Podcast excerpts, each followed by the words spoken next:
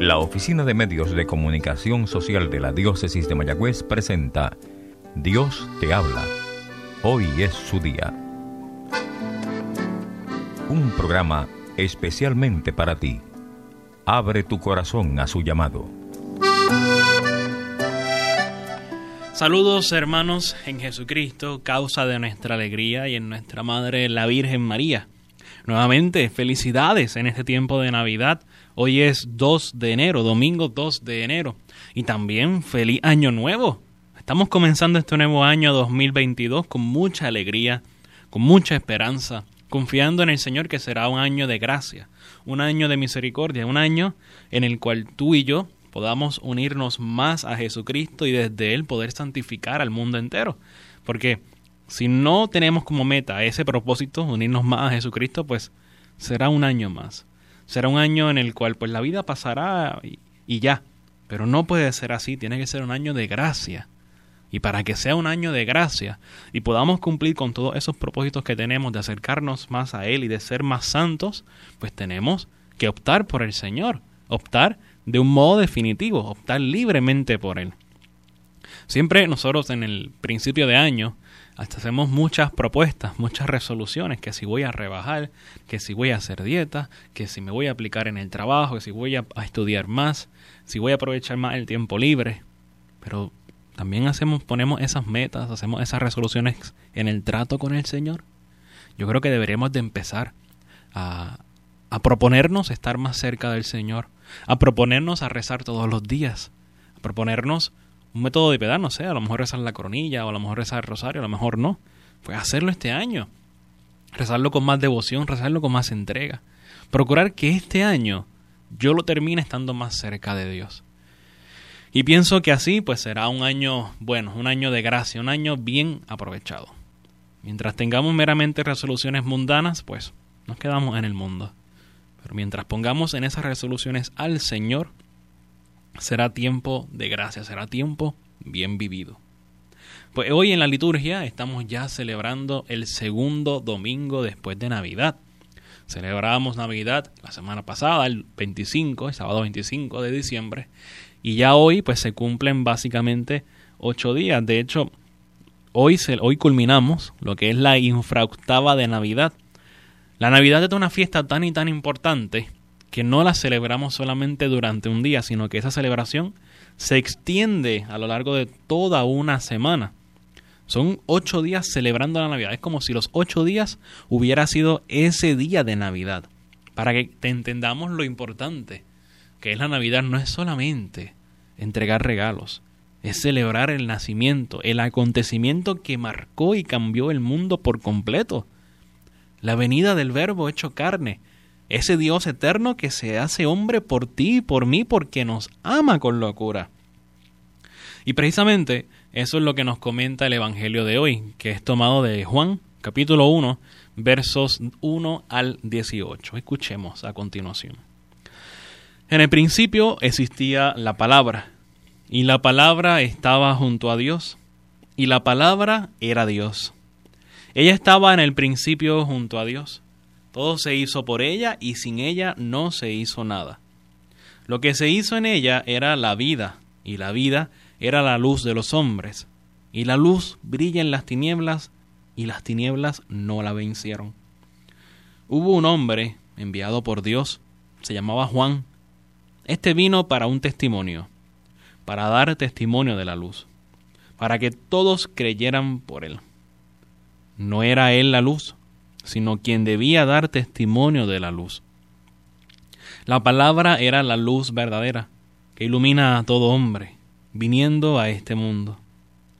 En el mundo estaba, y el mundo fue hecho por ella, y el mundo no la conoció. Vino a los suyos, y los suyos no la recibieron, pero a todos los que la recibieron les dio poder de hacerse hijos de Dios, a los que creen en su nombre los cuales no nacieron de sangre, ni de deseo de carne, ni de deseo de hombre, sino que nacieron de Dios. Y la palabra se hizo carne, y puso su morada entre nosotros, y hemos contemplado su gloria, gloria que recibe del Padre como unigénito, lleno de gracia y de verdad. Juan da testimonio de él y clama, Este era el que yo dije, el que viene detrás de mí se ha puesto delante de mí porque existía antes que yo. Pues de su plenitud hemos recibido todos gracia sobre gracia. Porque la ley fue dada por medio de Moisés, la gracia y la verdad nos han llegado por Jesucristo. A Dios nadie la ha visto jamás. El Hijo unigénito, que está en el seno del Padre, Él lo ha revelado. Palabra del Señor, gloria a ti, Señor Jesús. Tu palabra me da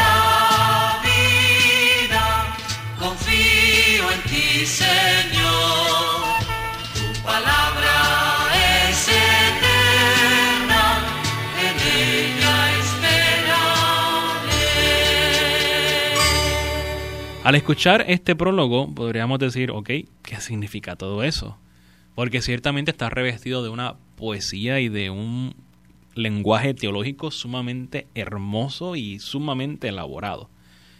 Y podríamos como que quedarnos ahí un poco perplejos ante escucharlo, ¿no? El modo tan solemne en el cual el evangelista Juan inicia su evangelio. Vemos que, por ejemplo, Mateo lo inicia pues con el bautismo del Señor y Lucas también inicia con, el, con la infancia. Lucas y Mateo inician con la infancia del Señor, mientras que Marcos inicia con el bautismo del Señor. En cambio, Juan se va al origen de todo, al origen del mismísimo universo, para hablarnos sobre cómo Jesucristo estaba junto al Padre en unión al Espíritu Santo desde la creación del mundo. Al punto de que este prólogo del Evangelio de Juan pues se viene a convertir como en un prólogo de la creación, es como un relato de la creación, pero desde la persona de Cristo. Nos habla de cómo Dios fue creando todo por medio de su palabra. Y esa palabra es Jesucristo, por eso Jesucristo es el verbo. Jesucristo es la palabra hecha carne. Y la palabra no es otra cosa que la acción de Dios. Porque sabemos que cuando hablamos es porque hemos ya hecho el ejercicio mental, ¿no? Y sale. Pues ese, esa acción es Jesucristo. Una acción por la cual, una palabra por la cual se hizo todo y sin ella no se hizo nada. Y fíjate cómo comienza este relato. La palabra era Dios. Nos hace ver que esa palabra no es una mera acción externa de Dios. La palabra es Dios mismo. Jesucristo es Dios. Es la primera revelación que nos hace el Evangelio de Juan. Jesucristo es Dios. Y por medio de esta palabra, por medio de Jesucristo, todo se hizo y sin Él no se hizo nada. Ahora bien, Jesucristo como palabra de Dios viene a iluminar la vida tuya y mía. Y lo dice el mismo prólogo de Juan. En ella era la vida y la vida era la luz de los hombres. La luz brilla en las tinieblas y las tinieblas no la vencieron. Jesucristo es luz para tu vida y para mi vida. Jesucristo ilumina nuestra vida para que tú y yo sepamos cómo debemos comportarnos, cómo debemos peregrinar en esta bendita tierra que Él nos ha regalado. Ahora bien, antes de que llegara la palabra y que la palabra se encarnara, Dios envió a un testigo. Dios envió a un hombre, a un profeta para que hablara en nombre de él y preparara el camino al Señor. Y sabemos quién es, Juan el Bautista, aquel que nos acompañó durante el tiempo del Adviento. Él vino a dar testimonio de lo que la palabra de Dios hizo, de cómo esa palabra iluminaría la vida de todas las personas.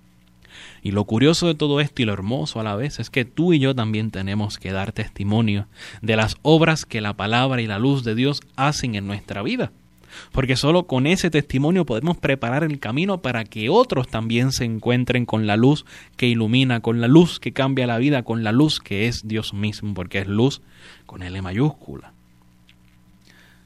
Esa es nuestra misión, dar testimonio, dar testimonio de aquel que nos ha llamado, dar testimonio de aquel que ha llamado y deseado estar con nuestro corazón.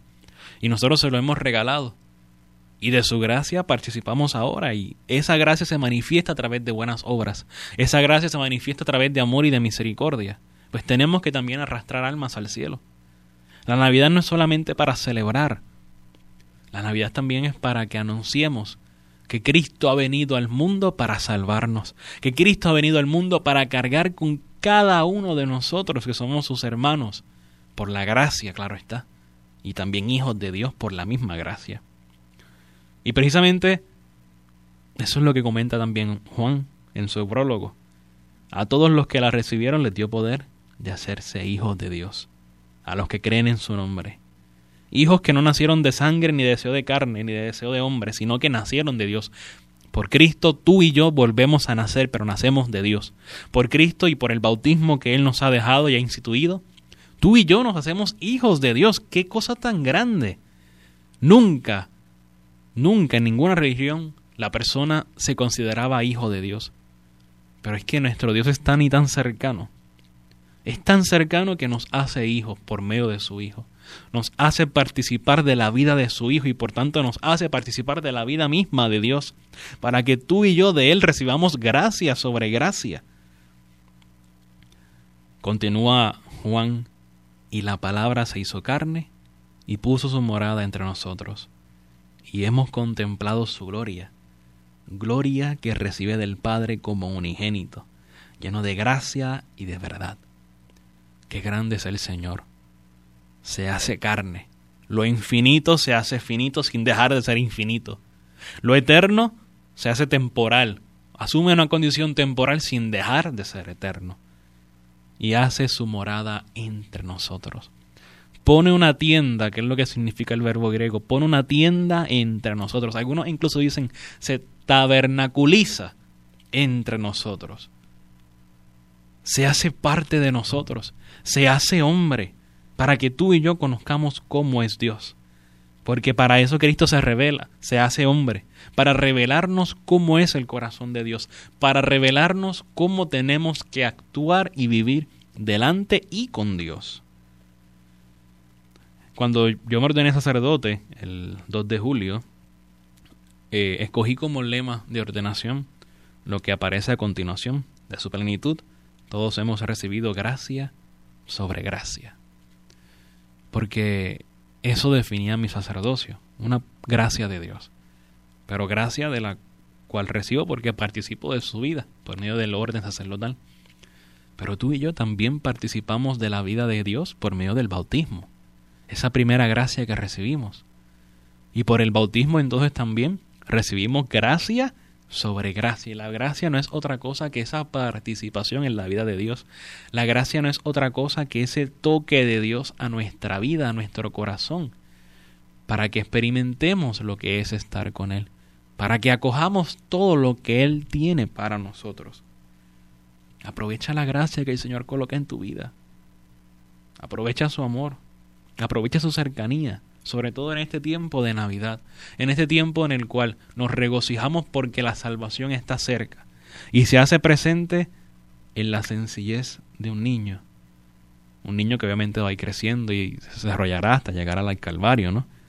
Pero nos hace ver hasta dónde Dios puede llegar por amor a nosotros. Pues la pregunta que tenemos que hacernos tú y yo, ¿hasta dónde tú y yo vamos a llegar por amor a Dios?